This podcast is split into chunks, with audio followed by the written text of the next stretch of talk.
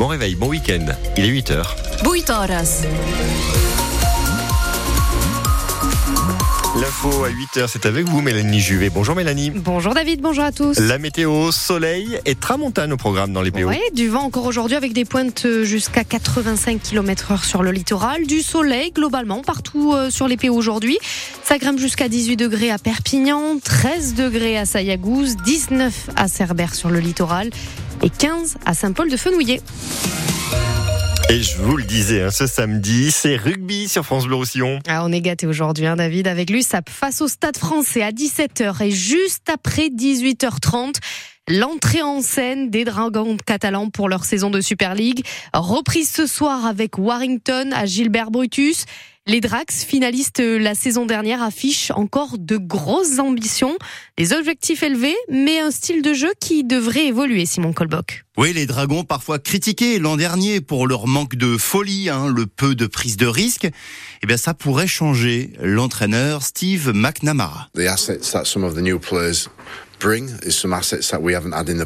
Les recrues ont des qualités différentes des joueurs qui sont partis. Il y a moins d'expérience, moins de leadership, mais plus de vitesse. Mais pour le capitaine Benjamin Garcia, la grande différence, c'est le jeu au pied, celui de Jordan Abdul. C'est un gros plus qu'on aura cette année. C'est quelque chose qu'on pense pas souvent, mais euh, je pense que Jordan a certainement le meilleur jeu au pied de la Super League et, et avec notre style de jeu, on aime défendre, on aime défendre chez l'adversaire et, euh, on est très physique. Donc euh, un jeu au pied de, de cette qualité-là peut beaucoup nous aider. Eh bien, on vérifie dès ce soir. On l'espère avec une victoire euh, dans un stade Gilbert Brutus sûrement bouillant. Coup d'envoi 18h30 face à Warrington à suivre sur France Bleu Roussillon.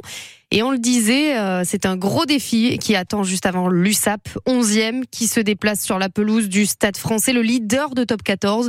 Là, on vous donne rendez-vous dès 16h30 pour l'avant-match. Et pour l'instant, il est 8h02 à l'écoute de France Bleu Roussillon. Ce matin, les mots d'excuse de la SNCF. On tient vraiment à s'excuser, dit le directeur TGV Intercité euh, ce matin chez nos confrères de France Info à s'excuser auprès des 150 000 voyageurs qui n'ont pas pu partir en vacances. Grève des contrôleurs ce week-end encore, un TGV sur deux et un intercité sur deux qui circulent. L'autre mobilisation avorté, celle-ci, des agriculteurs qui voulaient paralyser hier le rond-point de la Croisade, route d'Andorre.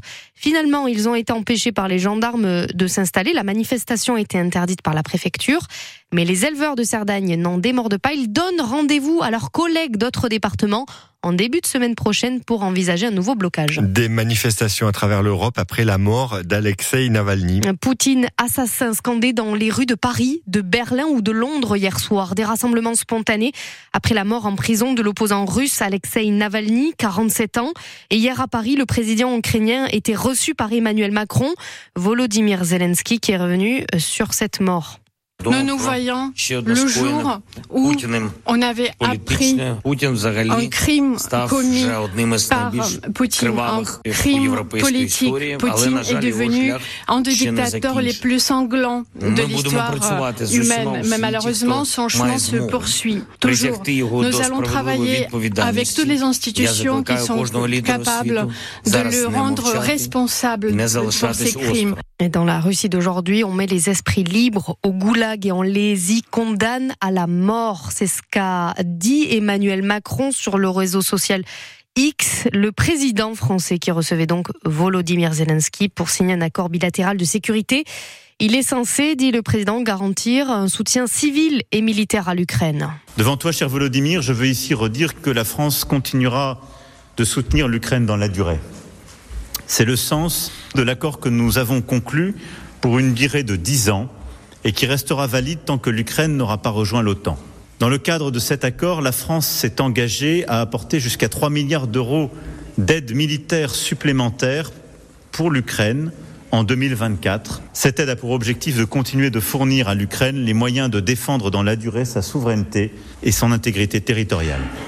La France s'engage aussi à poursuivre le soutien qu'elle apporte à l'Ukraine sur tous les plans, fourniture de matériel militaire, coopération entre industries de défense, avec le développement de coproduction, formation, renseignement, aide civile, etc.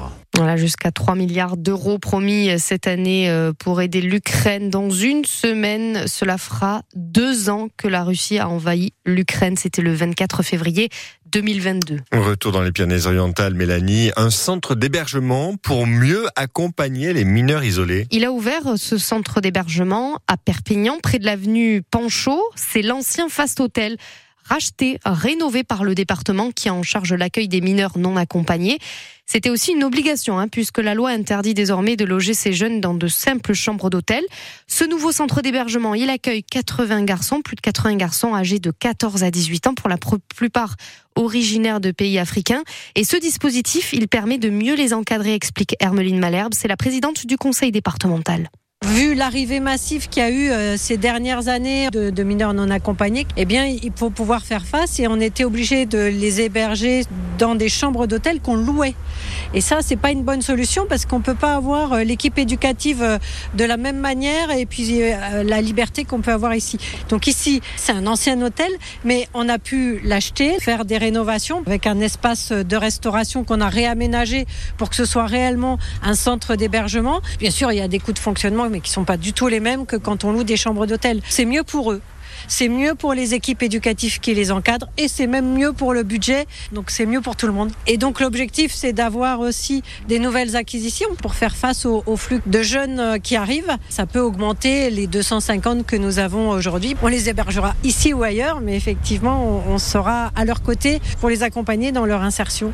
Les deux promesses de vente ont été signées euh, dans le quartier du Vernet où l'ancien hôtel du Bon Coin sera lui aussi prochainement réaménagé pour accueillir des mineurs isolés. Par ailleurs, le département attend toujours que Louis Alliot, le maire de Perpignan, se conforme à la loi, à la décision de justice et rende les clés de l'ancien hôtel de la Cigale qui doit aussi euh, servir de centre d'hébergement. Pour les allergiques au pollen, c'est la mauvaise période. Hein. Les mouchoirs sont déjà sortis. Avec cet hiver très doux, le département est classé en rouge, donc en risque élevé au pollen, pour tout ce qui est frêne et cyprès d'ailleurs, mais aussi les noisetiers. Et pas moyen de s'échapper, c'est partout pareil.